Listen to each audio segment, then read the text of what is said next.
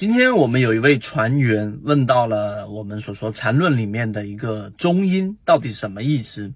其实中阴这个问题直接解决的就是我们在交易过程当中，很多人逃顶，但始终逃不了顶；很多人去抄底，但始终抄底的过程当中，一下子又被震荡出来，结果错失了一大部分利润，或者是抄底之后，哎，十八层地狱还有第十九层。所以，我们今天这个问题，直接就用三分钟给大家解决，怎么样逃顶，怎么样抄底过程当中缠论所提到的中阴问题。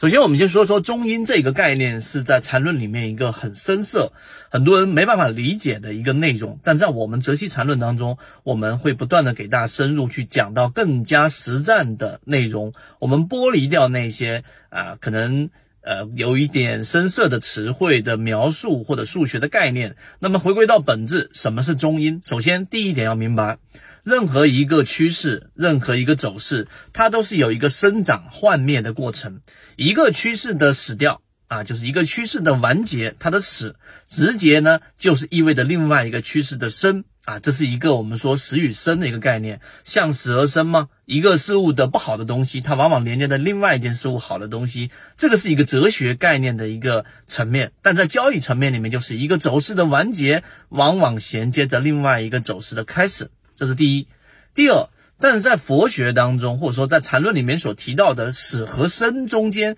其实有一个阶段，它是不可确定的。这个阶段呢，就是他所说的中阴。啊，就是我们所说的，是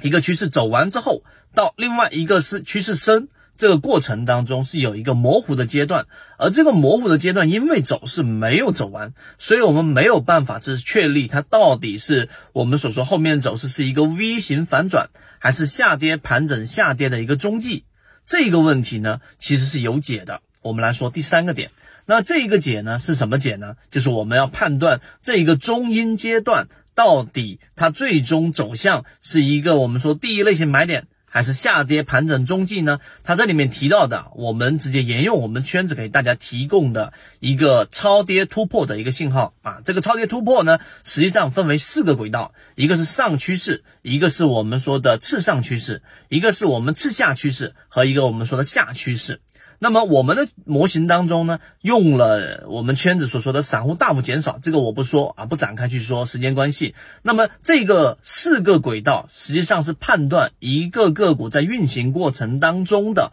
我们说普通状态，就次下和次上之间的普通状态，和另外一种超强状态，就是在次上之下呢。对不对？就是上趋势到次上到上趋势这一个过程是超强状态，和次下到下趋势的这个超强状态，这是两个超强状态的这个轨道。那好，我们怎么判断这个中阴趋势的这一个位置呢？那很简单，举个例子，我拿一个实战的例子来告诉给大家。我们之前七幺二超华和现在三季报的超跌模型里面，只要它跌到了我们所说的这样的一个次下趋势之下，它变为一个绿色。跌到下趋势以下的时候，那就是超超强趋势了，就变为我们说的蓝色超跌区域的时候。好，跌到蓝色下趋势以下，蓝色之后，它会有一个反弹。反弹呢过程当中，它并不回到我们说的次下之上，还是在下趋势跟次下趋势的这两根线中间，就是绿色状态的时候，然后再进行一个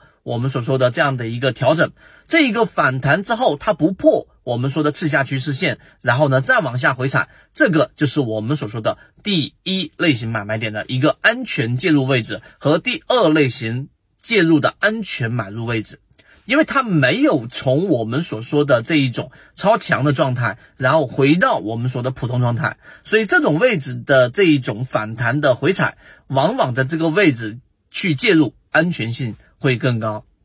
当然。如果它直接回到次下趋势之上，变为普通状态的时候呢，那么这种情况之下就相对弱势了。所以我们说超跌状态的这一种回踩。到底哪一种位置去作为一个介入更安全呢？中阴的这个模式就在这个地方能够很好的理解了。当然，你听不明白我在讲的这个内容的话呢，也可以再重复的去听，并且我们会在进化岛里面罗列出图文，我给大家去讲一讲这个中阴状态。当你明白这个状态的时候，实际上就回到刚才我们要解决那个问题了。我们在逃顶，我们在抄底的过程当中，这一个中阴模糊阶段。我们到底怎么样去把握？那这个问题就得到了一个相应的解决。当然，今天你先把这个概念植入你的交易模式当中，你知道在每一个走势和另外一个走势的衔接过程当中，会有一个中阴的阶段，而这个中阴呢，其实是有几种方法是用来判断它后面走势大概率走的一个方向的。那这个我们会用图文来给大家讲。希望今天我们三分钟对你来说有所帮助，和你一起终身进化。